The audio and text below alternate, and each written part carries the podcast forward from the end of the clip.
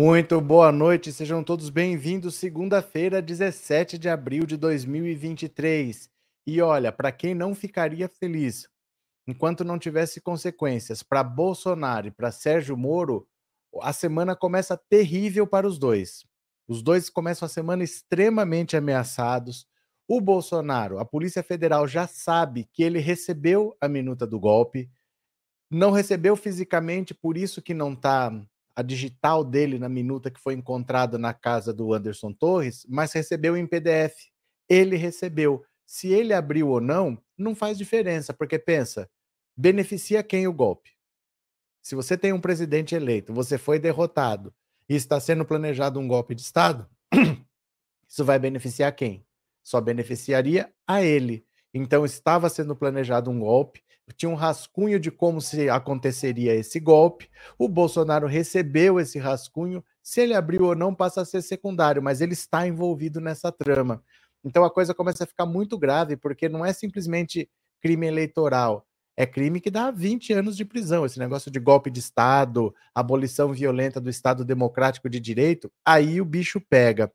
Para o Sérgio Moro, o Renan Calheiro já foi ao CNJ, pedir explicações desse juiz, pedir que ele seja afastado, o juiz amigo, que é sócio do filho do Sérgio Moro, para que ele saia da Lava Jato.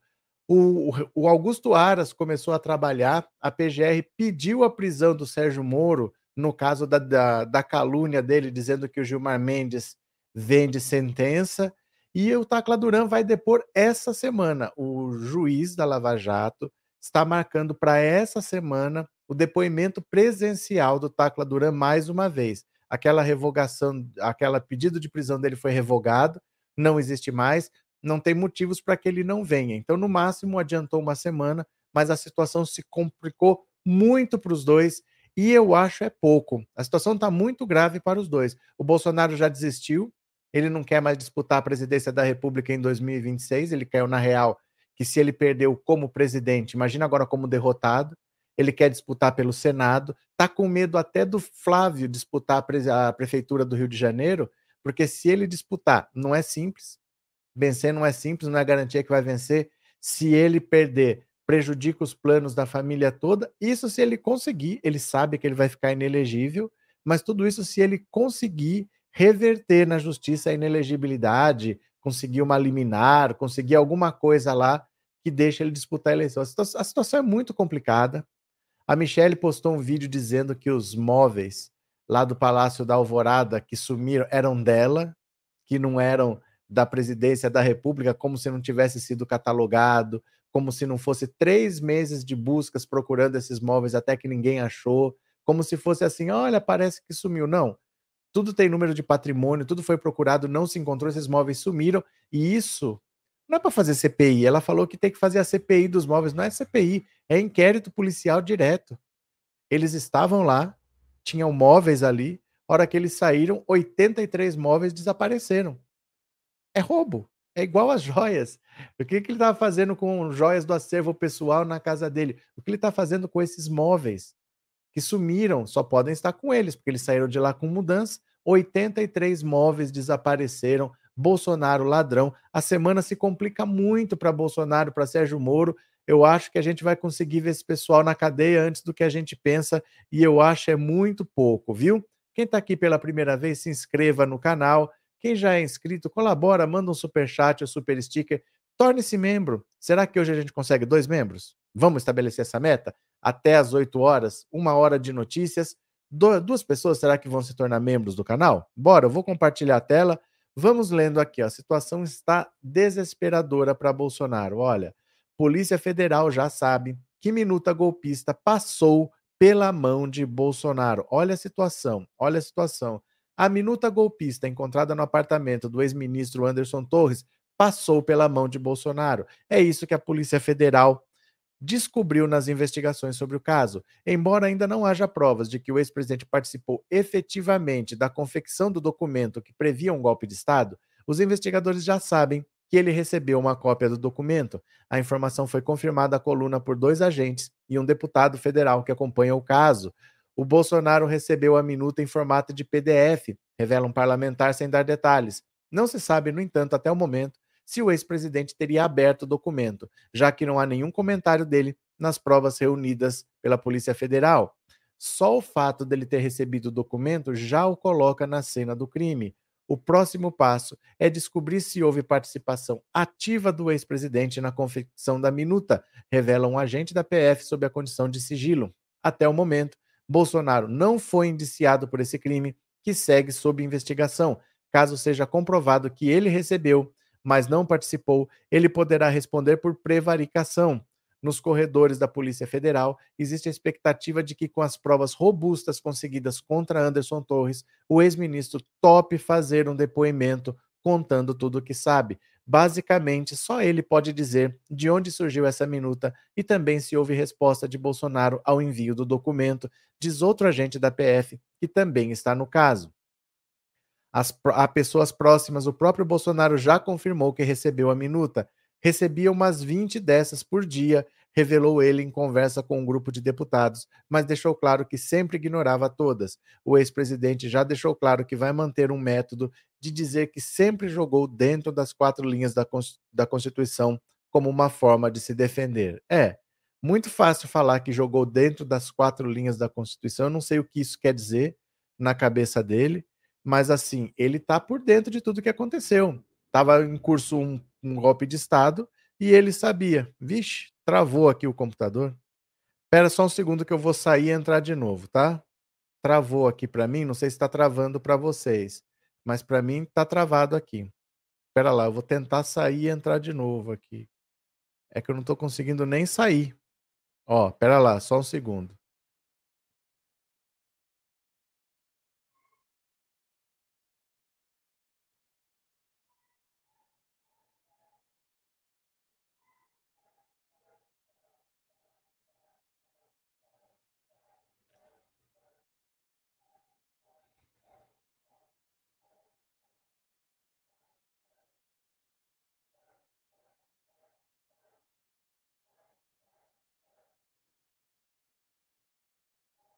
Nossa senhora. Tá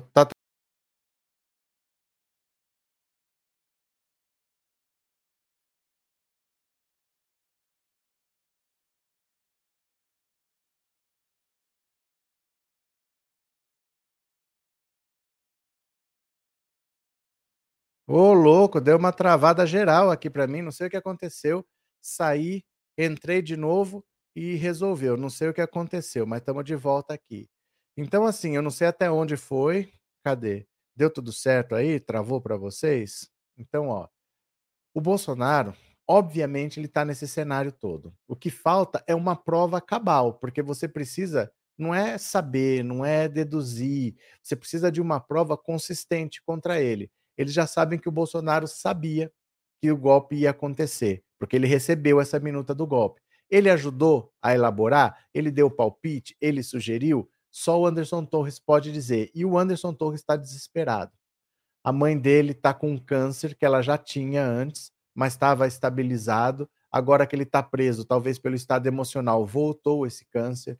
Ele tem três filhas, só a mais velha visitou ele na, na prisão, ainda as mais novas não. Então ele não vê desde janeiro as duas filhas mais novas. As três saíram da escola, estão com acompanhamento psicológico, estão é, em depressão também ele está desesperado e cada vez que essas coisas vão se agravando, ele pode falar: então, já que a casa caiu, se caiu, por que, que eu vou ficar quieto? Por que, que eu vou segurar esse BO sozinho? E pode soltar o doce. O Bolsonaro monitora a situação de saúde dele toda semana. Ele está muito preocupado com o Anderson Torres.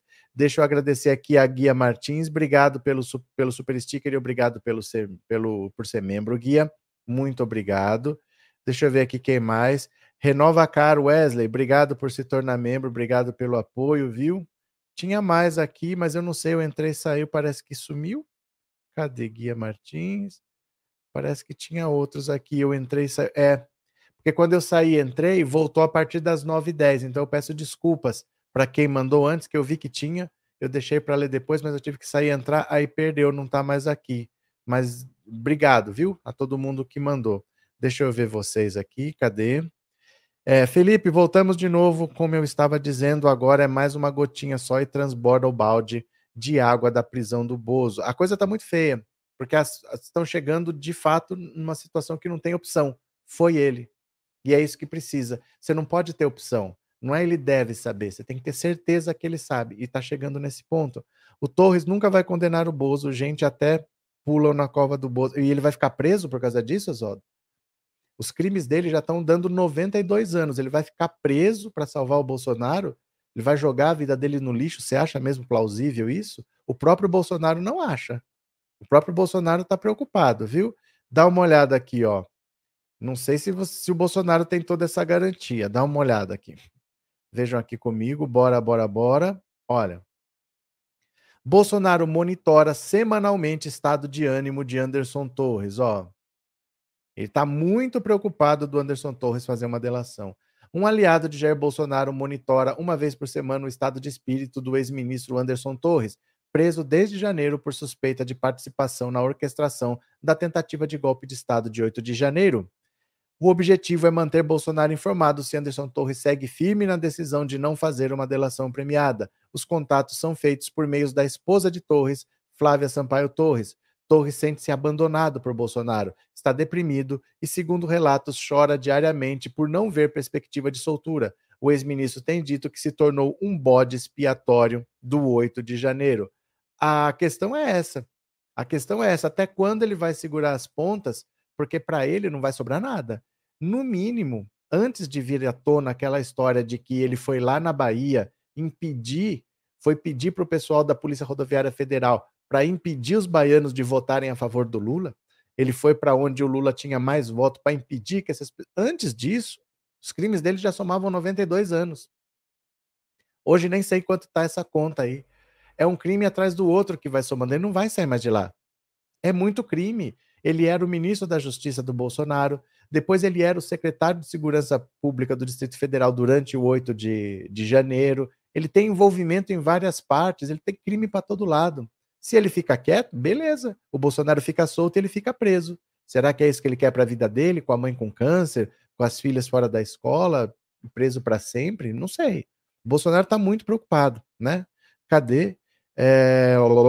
Maria Claudineia, quando estão no poder, fazendo o que querem, do jeito que querem, não se importam com quem está sofrendo. Eu acho é pouco. Cadê que mais? Regina, Torres deveria ter pensado na família antes de se meter em falcatruas. Tenho pena das filhas, mas se tivesse dado certo, ele estaria dando risadas e ferrando o povo da esquerda e da direita também. Mas é sempre assim, Regina. É sempre assim. Ele agiu porque ele achou que ia dar certo. Porque ele achava que o Bolsonaro ia ser reeleito. O Bolsonaro tinha certeza que ia ser reeleito. Por isso que ele cometeu crimes para garantir a reeleição. E aí, dane-se. O Augusto Aras não ia denunciar, a Polícia Federal não ia investigar porque era ele que mandava, o Anderson Torres ia continuar sendo ministro da Justiça dele, ia barrar tudo, ia ficar por isso mesmo. Então eles é assim, não é que você não pensa na família, você pensa, mas você acha que não vai acontecer nada. Você não quer que aconteça nada de ruim com a família, mas você não acha que vai acontecer. Eles tinham convicção de que o Bolsonaro ia ser reeleito. Todo presidente que tentou a reeleição conseguiu. Eles fizeram a maior compra de votos da história eles impediram eleitores de votar. Tudo que eles puderam fazer, eles fizeram. Eles tinham certeza que eles iam ser reeleitos e não ia dar nada. Só que se fuzilaram, né? Cadê? Maria, opa, lembrei agora de dar like, importante curtir o vídeo, pessoal. Bora, bora dar like, bora dar like. Lívia, seria melhor a mulher dele falar para ele delatar logo, fala Torres. É porque não tem opção. Ele não sai mais da cadeia. Ele não sai. Apesar da PGR ter pedido a soltura dele. A PGR falou: solta com tornozeleira eletrônica. Acho difícil que o Xandão solte. É, Edson, boa noite. Como o Bozo disse, é melhor perder a vida do que ficar vivo, não me lembro. Não, ele falou: é melhor perder a vida do que perder a liberdade. E ele falou também, eu acho que oxigênio é mais importante que comida. Ele falou umas frases malucas dessas aí, viu? É, perderam, mesmo comprando votos, se lascaram. Mas não é simplesmente comprar votos, é nunca teve paralelo, porque existe uma lei eleitoral. A lei eleitoral diz: você não pode criar um benefício de transferência de renda. Benefício de transferência de renda quer dizer dar dinheiro. Você não pode inventar nada disso no ano da eleição. Eles inventaram o Pix caminhoneiro, eles quadruplicaram o valor do Vale Gás. Eles falaram assim: ah, mas eu não estou inventando o Vale Gás, já existe, só estou aumentando o valor. Mas não é esse o espírito da lei. Você não pode distribuir dinheiro. Eles fizeram tudo isso. E o Pix caminhoneiro, o Pix taxista lá, eles inventaram. Em ano eleitoral não pode fazer isso. Eles cometeram vários crimes nessa tentativa de comprar voto, de impedir eleitor de votar, na certeza de que iam ser reeleitos, né? Márcia, fizeram tudo com a certeza da impunidade, com certeza. Mas, ó, a situação vai piorando. Veja aqui, ó. General apresenta documentos que revelam como agiu a segurança do DF durante os atos golpistas. Ó, isso aqui é diretamente contra o Anderson Torres. O general teve que prestar depoimento, ele falou, ó, a culpa é do Anderson Torres. Olha isso. Em depoimento à Polícia Federal na última quarta-feira, o general Gustavo Henrique Dutra Menezes apresentou informações que mostram como a Secretaria de Segurança do Distrito Federal, então chefiada por Anderson Torres, agiu durante os atos golpistas ocorridos em Brasília no 8 de janeiro. De acordo com documentos entregues por Dutra, documentos, não é de boca, viu? À época, chefe do Comando Militar do Planalto, a Secretaria de Segurança do Distrito Federal havia enviado uma determinação no dia 6 de janeiro para que os ônibus dos radicais que se dirigiam a Brasília fossem direcionados ao setor militar urbano, para que ficassem concentrados na frente do QG do Exército. Então veja só, você é a Secretaria de Segurança Pública do Distrito Federal. Você sabe que está chegando ônibus de gente que combinou golpe de Estado pela internet. Todo mundo sabia. Todo mundo sabia. É, é, foi pela internet, foi por grupo de Facebook. O pessoal estava vendendo caravana lá, quem quer ir, vamos, tem ônibus, eles sabiam que ia chegar. O que, que o Anderson Torre fez? Falou: todo ônibus que chegar é para mandar para o setor militar urbano, vai ficar na frente do QG do Exército, onde estava o acampamento. Então ele decidiu que esses ônibus já deviam ir lá para o acampamento, que era o que eles queriam mesmo, eles queriam se juntar ali na frente do Exército. Em contrapartida, o Dutra, esse general que prestou depoimento, ordenou o fechamento do setor militar urbano aos manifestantes e autorizou que os ônibus da Polícia do Exército bloqueassem a Avenida do Exército para impedir a chegada dos veículos. Então, apesar do Anderson Torres mandar os ônibus para lá, para onde eles queriam ir, se juntar naquele bolo, ele, como comandante, mandou fechar a avenida e falou: aqui não vai entrar. O setor militar urbano está fechado, onde o exército está, a avenida está bloqueada, aqui não vai entrar. Então o exército, ele mostrou o documento, fez a parte dele, falou: não, não vai juntar todo mundo aqui não. No entanto, teria sido a segurança do Distrito Federal, comandada por Torres, que sugeriu aos manifestantes que os ônibus ficassem estacionados na região da Granja do Torto, onde muitos veículos foram apreendidos durante a operação no dia 8 de janeiro. Na prática, a medida adotada pela Secretaria de Segurança ajudou os radicais a contornar o bloqueio feito pelo Exército. Então, veja só: todo mundo sabe que os ônibus estão chegando. O Anderson Torres falou: não, Vão lá, fica lá no acampamento, fica na porta do exército. Mandou eles irem para onde eles queriam. E o exército falou: não, aqui não vai chegar, não quero confusão. Bloqueou o setor, fechou tudo e fechou a avenida, falou: aqui não passa nada. Então ali eles não iam ficar. O Anderson Torres falou: então vocês vão lá para a Granja do Torto, que foi onde o exército cercou e prendeu os manifestantes depois do quebra-quebra e duas mil pessoas foram presas. Então o Anderson Torres ficou dando dica de onde que os ônibus tinham que ir para poder fazer o que fizeram.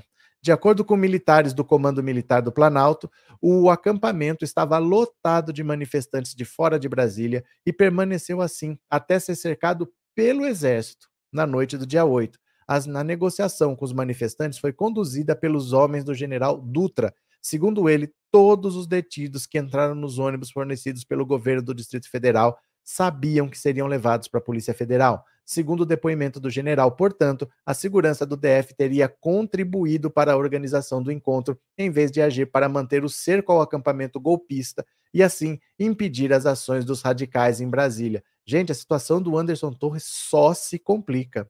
só se complica. O cara apresentou um documento agora, o general teve que depor, ele depois mostrou todos os documentos, falou: olha, simplesmente o que aconteceu foi o seguinte: a gente sabia que esse pessoal estava vindo para cá. Então a ideia é que eles não se aglomerassem, porque quanto mais juntasse, pior para controlar. Então nós isolamos tudo, bloqueamos a avenida e falamos: aqui não vai entrar ônibus. O Anderson Torres, que não está nem aí para nada, falou: não, pode ir para lá, pode ir para lá. A hora que ele ficou sabendo que estava bloqueado, então faz o seguinte: vão lá para a Granja do Torto, se concentrem lá e de lá vocês saem. Eles saíram escoltados pela, pela Polícia do Distrito Federal. Então o general está mostrando o seguinte: o Anderson Torres, que deveria evitar que acontecesse alguma coisa, ele ajudou a organizar, ele ajudou a colocar esse pessoal dentro de Brasília e ajudou com que os manifestantes se juntassem para fazer o que fizeram. A situação deles só se complica, viu? Cadê que mais aqui? É, Cris, usaram a máquina pública para ganhar as eleições, mas de maneira criminosa. De maneira criminosa, viu? Cadê? É, Adail, Anderson Torres estão falando que ele pode ser solto. Não, não estão falando que ele pode ser solto. A PGR recomendou a soltura dele, recomendou para o Xandão, né? Entre eu pedir, por exemplo, entre eu te pedir mil reais e você me dá, né? Não é que você vai me dar mil reais, eu pedi, pedi mil reais, você vai me dar? Ele tem que ficar preso, ele teria que pensar na família antes do golpe. Com certeza, com certeza, viu? Cadê? É... Boa noite, o Anderson Torres está mais seguro na cadeia do que solto. O problema é que ele não sai mais. Ele vai ficar lá para sempre? Ah, eu estou seguro aqui enquanto minha mãe morre de câncer, enquanto minhas filhas perdem a vida delas, enquanto eu não vejo mais minha família. Qual é a opção? É que é assim, gente, não tem mais o que fazer. Ele se ferrou de um nível que não tem como piorar. Não, não, sabe, a gente não consegue pensar se colocar no lugar do bandido. Porque ele tá ferrado de um jeito que não, acabou a vida dele. Se ele ficar quieto, eu vou, vou morrer quieto aqui. Vou ficar quieto aqui. Qual é a diferença? Se você não vai conviver com a sua família, se você não vai fazer nada, qual é a diferença de estar tá vivo e estar tá morto? Chegou num ponto para ele que não importa mais. É grave a situação dele, é muito, muito grave, é muito, muito grave, né? É, Anderson Torres tem que falar logo antes que a PF descubra. Então, é uma corrida contra o tempo, porque, por exemplo, vai que uh, saia a extradição do Alan dos Santos, porque isso aí depende do governo americano, não depende do governo brasileiro. Pode acontecer a qualquer momento. Se ele chega aqui preso e ele faz uma delação, aí o Alan dos Santos pode desmontar o esquema do Bolsonaro. E aí sobra o que para ele falar? Então, para tem isso também. Para eu colaborar, a pessoa não pode ter falado antes. Eu, senão eu não estou colaborando. Então, para ele falar, ele tem que falar alguma coisa que ninguém falou. Chega o Alan dos Santos e faz uma delação, como é que faz? Como é que faz daí, né? Cadê? Cadê? Bolsonarismo não é oposição, é hospício, disse Wilson. Mas vamos lá, que a situação vai se complicando, ó. A situação vai se complicando, eu acho muito pouco. Por que Bolsonaro tem dito que, se, que ele e Michele devem concorrer ao Senado em 2026? Vocês viram o vídeo que eu fiz hoje de manhã? Se vocês não viram, assistam. Bolsonaro desistiu de concorrer à presidência da República. Ele desistiu. Ó, desde que retornou ao Brasil no mês passado, Bolsonaro tem dito aliados do PL que seu desejo é concorrer a uma vaga no Senado em 2026 e não à presidência da República. O motivo apresentado pelo capitão em conversas reservadas é o elevado número de processos que respondem na Justiça, além de investigações conduzidas pela Polícia Federal por sua atuação no Palácio do Planalto. Jair Bolsonaro afirma que é alvo de tantas ações na Justiça comum e no Supremo Tribunal Federal porque ocupou o posto de presidente e diz que o caminho no Senado seria mais tranquilo. Esse é o mesmo argumento que ele leva a integrantes do PL quando o assunto é a candidatura de Michele. O ex-presidente repete que não quer que a esposa se candidate a nenhum cargo do executivo sob a justificativa de que ela entraria na mira da justiça. No início do mês, Bolsonaro prestou depoimento no inquérito das joias da Arábia Saudita trazidas de forma ilegal para o Brasil pela comitiva do ex-ministro de Bento Albuquerque. Na semana passada, o ministro do STF, Alexandre de Moraes, determinou que a PF marque o depoimento dele sobre os atos golpistas de 8 de janeiro em 10 dias, como informou a Folha, Bolsonaro tem dito que, como senador, poderia liderar um bloco na casa, inclusive com outros membros de seu clã, como a própria Michele e o senador Flávio Bolsonaro. Flávio avalia, no entanto, disputar a prefeitura do Rio em 2024. O ex-presidente admite, porém, que tem grande chance de se tornar inelegível pelo TSE, o que frustraria qualquer plano de concorrer a um cargo eletivo. Olha, o Bolsonaro, ele já percebeu o seguinte: se ele voltar para o executivo, a justiça vai para cima dele. Porque o Bolsonaro, ele é um cara que ou ele vai pagar pesado pelo que ele fez, ou ele vai continuar fazendo. Então, se ele tiver poder de fazer alguma coisa, a justiça vai para cima dele. Se a Michelle disputar um cargo no executivo, a justiça vai para cima dela. Então, o que, que ele quer? Uma mamatinha. Uma mamatinha de oito anos, porque ele já está com quase 70. Em 2026, ele estaria com 72 por aí. Se ele conseguir um cargo no Senado, ele garante o fim da vida dele. Até os 80, ele vai ter um empreguinho, uma mamata, uma vida boa. E aí depois ele fica quieto, na dele, no Senado. A questão é o seguinte: ele deve ficar inelegível ou agora no fim de abril ou no começo de maio, já. E aí ele vai tentar nos bastidores reverter, não esse ano, talvez o ano que vem, talvez depois. Quanto mais tarde ele reverter isso, melhor para ele. Né? Porque dá menos tempo de você derrubar o que ele conseguiu reverter. Então, se ele chegar lá para 2026 conseguir se tornar, recuperar os direitos políticos, ele vai tentar disputar uma eleição, já desistiu de encarar o Lula encarar o Lula não dá. Ele sabe tudo que ele fez, os crimes que ele cometeu e ainda assim ele perdeu. Agora a máquina não está com ele, a máquina está com o Lula, então ele já desistiu de concorrer com o Lula. Mas uma mamatinha aqui ou ali, se precisar, ele vai concorrer por Rondônia, se ele achar que é mais fácil. São duas vagas para o Senado. Então, para ele não conseguir a vaga, ele teria que ficar em terceiro. A chance dele ter, dele conseguir a vaga, se ele tiver condição de se candidatar, é grande. Então a situação dele é muito, muito, muito complicada agora, muito complicada mesmo. Ele já desistiu de concorrer à presidência da República, ele esperava voltar dos Estados Unidos no braços do povo. O PL estava preparando uma festa para 30 mil pessoas no aeroporto. Eles queriam buscar ele dentro do avião e ele sair carregado, fazer um discurso. Tinha 20 pessoas, no máximo.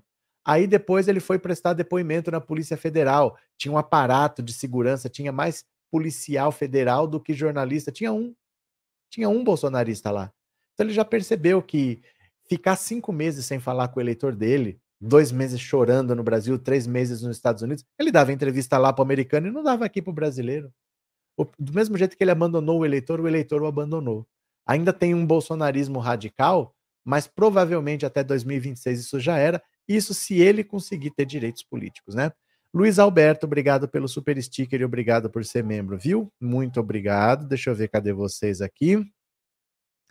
Bolsonaro é fruto do antipetismo. Sem isso, ele não, não tem força para se candidatar à presidência.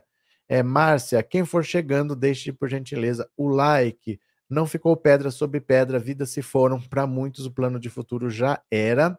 Gabriel, a direita nunca teve liderança, agora está mais perdida do que barata que tomou inseticida. Cadê?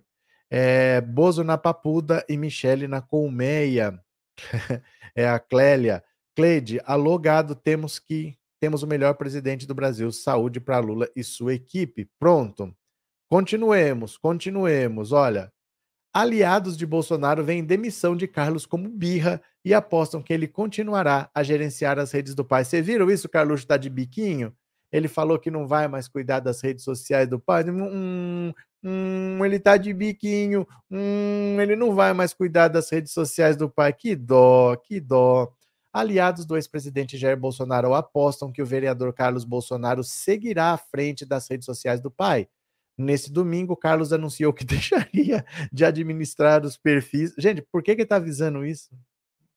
Essa família se acha uma relevância, eles acham que ele tem uma relevância e afirmou que a decisão foi tomada pensando numa nova fase de sua vida. Três membros do alto clero do PL, que também mantém diálogos com a família Bolsonaro, afirmam que o partido não foi avisado previamente da ruptura e que ainda não há um plano pronto para que as redes sociais do ex-presidente passem por uma nova administração. Isso porque a aposta é que trata-se de mais uma briga pontual do vereador com integrantes da família que trabalham para a família Bolsonaro. Sob a condição de reserva, um dirigente do PL disse que até mesmo o Bolsonaro foi surpreendido pela postagem de Carlos. Segundo esse cacique da legenda, quem conhece a relação entre pai e filho sabe que será resolvida em breve. Não é a primeira vez que Carlos entra em atrito com outros auxiliares do pai. Já no primeiro ano do governo do pai, em 2019, Carlos provocou uma crise no Planalto ao chamar de mentiroso o então ministro da Secretaria-Geral da Presidência, Gustavo Bebiano, aliado de primeira hora de Bolsonaro, ele viria a ser demitido do GSI após o caso. Em 2020, Bebiano morreu após um infarto. Olha, a birrinha do Carluxo é isso, ele parece uma criança, é uma criança mimada. Agora ele falou: não vou mais cuidar das redes do meu papai, mas dane-se. Mas dane-se, vai trabalhar no Rio, se é vereador, vai lá justificar o seu salário. O papai dele não é mais ninguém. Dane-se o que vai acontecer com as redes sociais dele. Essa família ainda acha que é relevante na política. Eles tomaram um tombo que eles ainda não entenderam. A cadeia está muito perto. Gente, o caso das joias é muito grave. É muito grave porque, assim, um caso é grave não só pelo crime em si que você comete, mas pela quantidade de provas que você tem. Porque se você cometer um crime e não tiver como provar, infelizmente, se não tiver como provar, vai ficar por isso mesmo. Mas no caso do Bolsonaro, como as joias foram apreendidas pela Receita Federal, para conseguir tirar das receitas, se entrou, tem um número, tem um protocolo, tem todo um, um caminho legal que essas joias percorreram para tirar de lá só oficialmente. Então, tem comunicados, tem pedidos, tem avisos. Oito vezes ele tentou reaver essas joias, sabendo que não poderiam ser dele.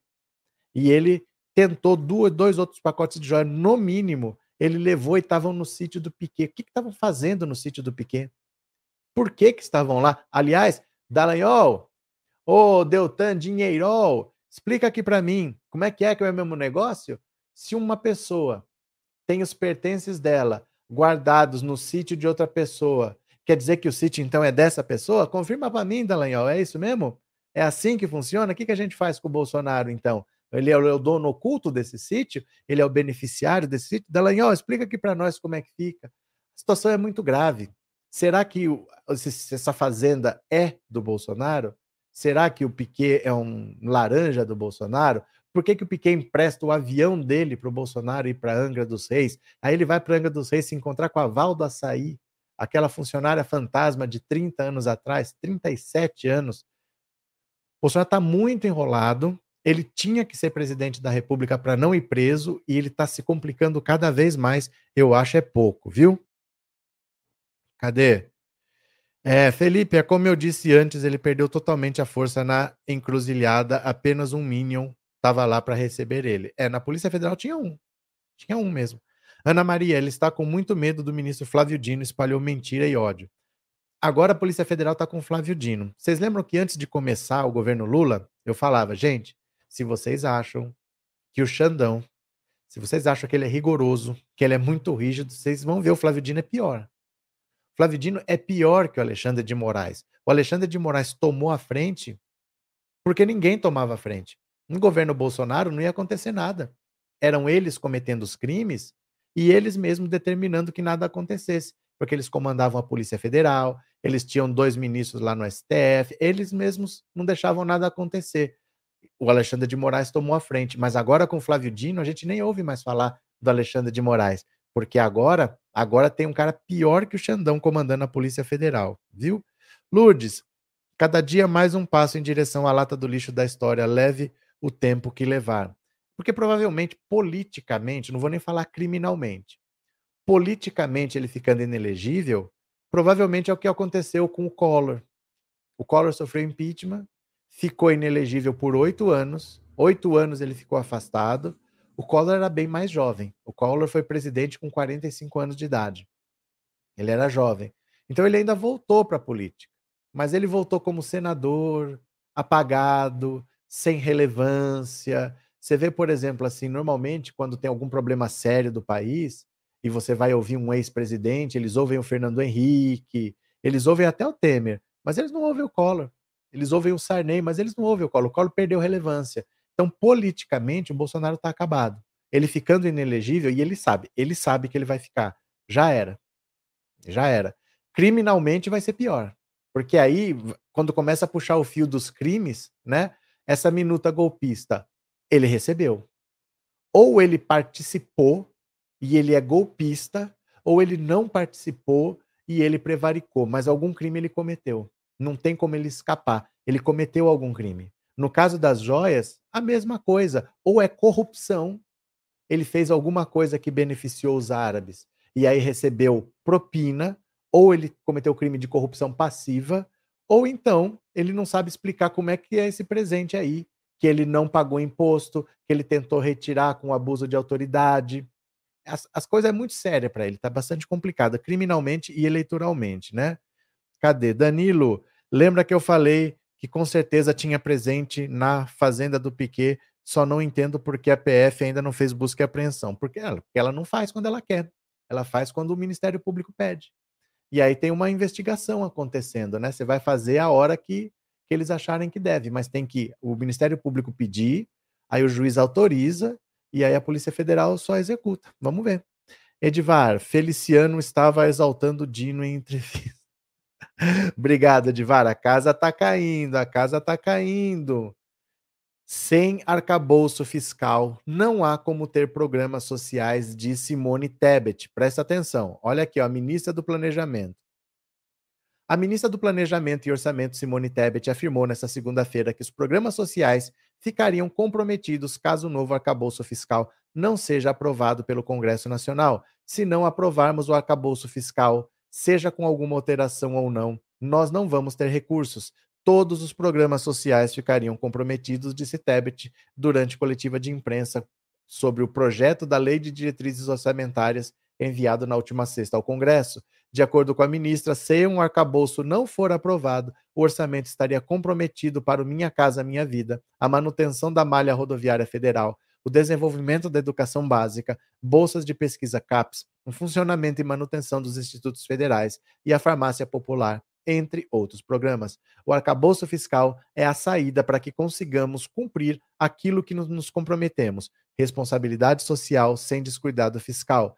Tebet acrescentou que espera a aprovação do arcabouço fiscal e que o governo precisa disso para ontem. Eu acho que nós vamos até nos surpreender com o quórum da aprovação. Eu tenho clareza que o Congresso Nacional sabe da responsabilidade que tem e da importância da celeridade do arcabouço fiscal. Ainda que a aprovação não aconteça, a LDO deixou muito claro, nós estamos autorizando despesas da ordem de 172 bilhões de reais condicionadas ao espaço fiscal. Portanto, condicionadas ao novo regramento fiscal que seria o arcabouço, completou Tebet, acreditando que esse fator condicionante permite a aprovação da LDO, mesmo sem o arcabouço aprovado. Olha, seguinte, o que existe hoje é um problema que todo mundo sempre soube que existia e que uma hora a bomba ia explodir, o tal do teto de gastos.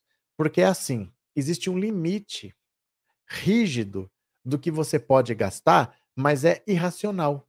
Você só pode gastar o mesmo dinheiro que você gastou no ano passado, nenhum real a mais. Não é um limite percentual, porque se fosse percentual, conforme a população cresce, as pessoas vão comprando mais, trabalhando mais, paga... vai aumentando a população que trabalha, que paga imposto. Também aumenta o orçamento. Então, se é 10% hoje, 10% daqui 10 anos é mais dinheiro. 10% de um orçamento maior daqui 20 anos é mais dinheiro, mas não é assim. O teto de gastos é um valor em reais. Se eu gastei um bilhão na saúde, no ano seguinte eu só posso gastar um bilhão na saúde. Só atualiza pela inflação, só que a população cresce. Como eu posso manter o mesmo gasto em reais por 20 anos? Mesmo que sobre dinheiro, vamos dizer, o Brasil descobriu aqui, ó, a maior reserva de petróleo do mundo, a maior jazida de ouro do mundo, a maior mina de diamantes do mundo. O Brasil está trilhardário. Não importa quanto você tem, você só pode gastar o mesmo que você gastou no ano passado. Você está travado. Então, essa regra, obviamente, ela é inviável por 20 anos. Todo mundo sabe que tem que mudar em algum momento. E agora é a hora da decisão. Vai mudar? Porque se não mudar, eu só posso gastar no ano que vem o mesmo que eu gastei no ano passado. E aí não tem como você bancar os investimentos que o governo quer fazer, porque ele quer voltar a colocar dinheiro no Minha Casa Minha Vida, ele quer voltar a colocar dinheiro. Do... Mas não pode. Não pode colocar. Se essa regra do teto de gastos continuar prevalecendo, é só o mesmo dinheiro para sempre. É por isso que o Brasil está travado. O Brasil está travado porque o governo pode estar tá sobrando dinheiro. Ele não pode colocar um centavo a mais, porque tem um limite de gasto. Não importa o quanto você tem, tem um limite do que você pode gastar. Isso é a coisa mais irracional do mundo, achar que por 20 anos com a população crescendo, você vai gastar sempre o mesmo dinheiro. É claro que a merenda não tem reajuste desde 2016, coisa desse tipo. Vocês entendem? É muito grave e ela está falando: tem que aprovar essa nova regra fiscal já, senão não vai ter como fazer os programas sociais para o ano que vem. Marlene, obrigado pelo super sticker, viu? Muito obrigado, de coração. Marinalva, boa noite a todos, boa noite. Cadê? Socorro, é tudo que essa raça ruim quer prejudicar o governo Lula e o povo. Cadê? É, o Ciro, então, já morreu politicamente há muito tempo. O Ciro agora está nos Estados Unidos, diz que está voltando, né? Ninguém liga, ninguém perguntou se ele quiser ficar, se ele quiser voltar, ele que sabe. Mas olha, a Simone Tebet está preocupada, ela está falando, tem que aprovar. Tem que aprovar essa nova regra fiscal. A melhor notícia de Lira para Lula em 2023. Ó, vocês lembram que eu falava que não era briga, era só chantagem mas não era briga? Não é a vocação do Centrão brigar. Olha só. O presidente da Câmara, Arthur Lira, deu a melhor notícia para Lula desde a confirmação de sua eleição. Em entrevista concedida para o Canal Livre, ele afirmou que a votação do arcabouço fiscal sem dificuldades e com rapidez. Aê!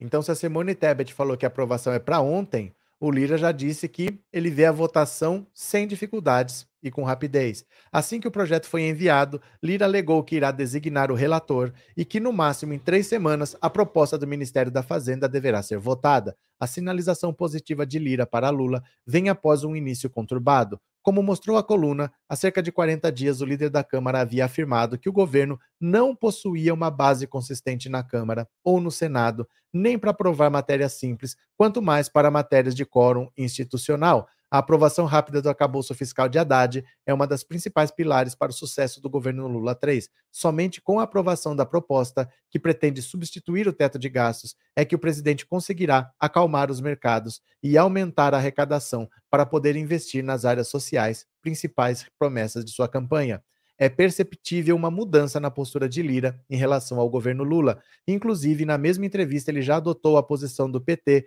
em relação à questão tributária, afirmando ser contra o aumento de impostos e que seria necessário reavaliar jabutis tributários que foram incorporados nos últimos anos por diversos setores. Essa transformação significativa no comportamento de Lira mostra que o governo Lula tem trabalhado incessantemente para conseguir a base necessária e aprovar seus projetos, e, pelo menos ao que parece, tem conseguido conquistar espaço até mesmo entre os antigos aliados de Bolsonaro. Gente, isso aqui eu falo para vocês há muito tempo. O Centrão vende a mãe e não entrega. O Centrão não é bolsonarista. O Centrão apoiou o Bolsonaro do mesmo jeito que apoiou Temer, que apoiou Dilma, que apoiou Lula, que apoiou FHC. Se o cachorro, se o vira-lata caramelo virar presidente da República, o Centrão aprende a latir e vai lá para apoiar o Centrão, do, o presidente, do mesmo jeito. Eles não têm o menor constrangimento.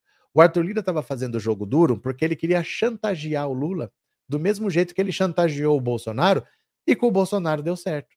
Ele chantageou, o Bolsonaro estava morrendo de medo de sofrer o impeachment. Eles falaram: você quer voto? A gente dá mais. A gente quer o orçamento secreto. A gente quer 20 bilhões para a gente torrar e fazer o que a gente bem entender. O Bolsonaro falou: tá aqui, ó.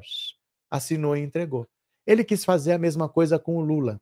E com o Lula não é assim. Com o Lula não funcionou. O Renan Calheiros, que é aliado do Lula, perdão, o Renan Calheiros, que é aliado do Lula e rival político do Arthur Lira, porque os dois são de Alagoas, são de grupos opostos de Alagoas, não gostou de ver o Arthur Lira tão poderoso peitando o Lula, falou: esse cara é meu adversário, ele vai ficar muito poderoso.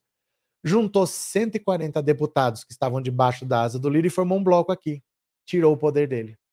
Aí sobrou para o Lira não ficar esvaziado, falar assim: não, então agora eu não vou ficar brigando. Uma coisa é eu brigar com 250, 300 deputados, outra coisa é eu brigar com 170. Eu não vou mais brigar. Agora eu vou apoiar. Ele colocou o PSB no grupo dele, o Lira tem o apoio do PSB do Geraldo Alckmin, que é o vice-presidente, e colocou o representante do PSB como líder desse grupo. Então ele não quer mais brigar com o governo. Ele queria chantagear para conseguir um beneficinho. A hora que o Renan Calheiros quebrou a base dele, levou metade dos deputados embora, ele falou: Ó, oh, não estou mais tão poderoso, já não quero mais comprar briga, então vamos apoiar o governo, só manda aí uma emendinha, alguma coisa, dá um cargo para nós aí que a gente apoia. O Centrão é assim. O Centrão é assim. Enquanto eles estiverem lá, eles foram eleitos, a população botou esse pessoal lá, é gente da pior espécie possível, mas não tem o que fazer. Enquanto eles estiverem lá nessa quantidade, a esquerda sendo minoria, só vai governar assim. O Renan Calheiros ajudou a quebrar o poder do Arthur Lira, rachou a base dele e ele já está lá amigo do Lula de novo. Ele só queria chantagear e já não vai conseguir mais chantagear, né? Cadê? Cristina, 20 anos para gastar o mesmo orçamento, tá explicado porque o Bozo não queria vacina para a população, era morte na certa. Cadê? que mais? É, Lira e Renan, dois pistoleiros e uma história, disse a Fátima. Cadê? Regina, olá, Eulália querida. Vini, que verdade, é urgente uma reforma tributária no Brasil que corrija as injustiças fiscais. O problema da reforma tributária é o seguinte: não tem como todo mundo ganhar. Porque ganhar é no sentido de ter mais dinheiro. O que, que eu posso fazer? Eu posso mudar algumas regras e falar assim: ó, o ICMS não vai ser cobrado onde é produzido, ele vai ser cobrado onde ele é vendido. Só que um ganha e o outro perde. É sempre assim. O imposto que é cobrado aqui passa a ser cobrado lá. Eu vou juntar esses impostos aqui num único imposto aqui. Sempre você tira dinheiro de um lugar e passa para o outro, e ninguém quer perder. Então faz mais de 30 anos que eles falam de reforma tributária, mas na hora de decidir para onde vai o dinheiro, ninguém abre mão do que tem. Aí a reforma não sai.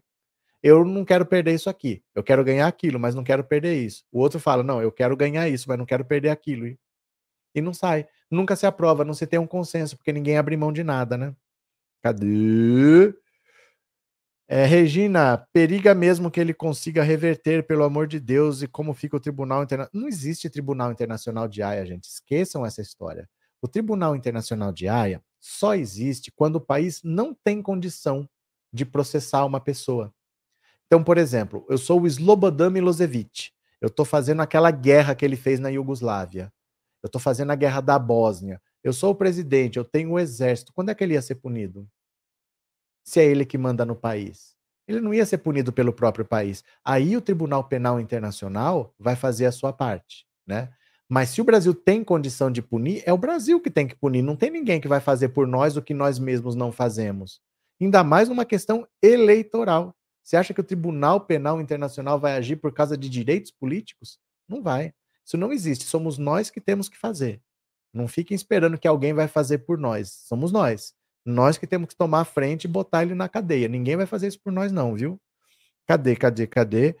É, Lívia, o Bozo não vai converter nada do que? Não tem jeito, vai ficar inelegível. Não, é que vocês ficam com medo do que ele quer. Entre o que ele quer e o que ele vai conseguir, tem uma distância. Isso é o que ele quer. Ele quer reverter na justiça a inelegibilidade dele. É praticamente impossível achar que ele consiga um negócio desse. Continuemos, continuemos, porque a família Bolsonaro teme a candidatura de Flávio a prefeito do Rio. Jair Bolsonaro, Eduardo e Carlos têm certo receio de uma possível candidatura de Flávio à prefeitura do Rio em 2024. Há o temor de que, se Flávio não for eleito, a família acumule mais uma derrota. Ainda existe no grupo a esperança de que Jair Bolsonaro não será declarado inelegível, meu Deus, e poderá concorrer à presidência novamente em 2026. Uma possível derrota de Flávio dois anos depois do pai ter perdido a reeleição para Lula, seria, na visão deles, ruim para esse plano, à medida que ela seria vista como uma nova vitória de Lula. O maior adversário de Flávio será o atual prefeito carioca Eduardo Paes, que deverá ser apoiado pelo PT. Flávio ainda não bateu o martelo sobre a candidatura, mas tem o apoio de Valdemar da Costa Neto. Bolsonaro ainda não falou publicamente sobre o tema. Outros três nomes do PL também querem a prefeitura carioca: o ex-ministro da Saúde e deputado federal Eduardo Pazuello, Walter Braga Neto e Carlos Portinho. A prioridade do partido, contudo, é Flávio. Olha, o Rio tá bem, hein? O PL quer colocar ou Flávio Bolsonaro, ou Pazuzu, ou Braga Neto, ou Carlos Portinho. Olha que futuro assustador para o Rio de Janeiro. Espero que eles tomem cuidado na hora de votar, porque a situação é triste ali. Pode ter um prefeito desses, né? Cadê, cadê, cadê? TecBR. A direita não gosta nem da direita, imagina dos outros. Cadê? É, Antônia, o Temer foi para a China para quê? Que diferença fez nessa visita? O Temer? Não sei. Não sei. Tem mais de 200 pessoas, gente. Não dá para pegar de um por um assim, não. Foi uma comitiva muito grande. Mas o Temer é do MDB. O Temer é do MDB do Renan Calheiros, o Temer é do MDB da Simone Tebet, mas tem mais de 200 pessoas que foram, foi uma comitiva enorme, né? Maria Lúcia, com o pai de apoio, Carlos vai perder com certeza. Não entendi, Maria Lúcia, como assim? É, Maria José, sou carioca, é um pesadelo. O Rio virou o lixo da política brasileira. É, Paulo, Rio de Janeiro continua lindo. Cadê? Ruth, misericórdia, será que tem alguém capaz de votar nesses lacaios? Uai, todos eles foram eleitos para alguma coisa. Vai fazer o quê, né? Deixa eu falar aqui uma coisa para vocês. Eu vou pedir uma ajuda para quem puder. Anota aí esse e-mail, é uma chave Pix da, da cubana, da, da Honey. Nós vamos para o canal dela ver agora. Vai, vai sair um vídeo agora, às 8 horas. Vamos assistir junto lá. E terminando a live aqui, você não faz nada, você vai ser direcionado para o vídeo lá. Já assiste, dá um seu like, mande o um super chat, o um super sticker. E quem puder ajudar, a mãe dela conseguiu os documentos para vir para o Brasil. Ela está tentando desde novembro. E ela vem para cá cuidar da filha que está com epilepsia. Então, quem puder colaborar, porque ela vai ficar aqui pelo menos um mês para cuidar da filha, é uma despesa, né? Então, quem puder ajudar, colabore nesse e-mail aí. Mas agora nós vamos para o canal dela, assistir a live lá você dá seu like, às vezes você não pode colaborar, mas você pode dar um like, você pode assistir o vídeo, você pode compartilhar. Vamos juntos? Vocês vêm comigo? Esse é o Pix.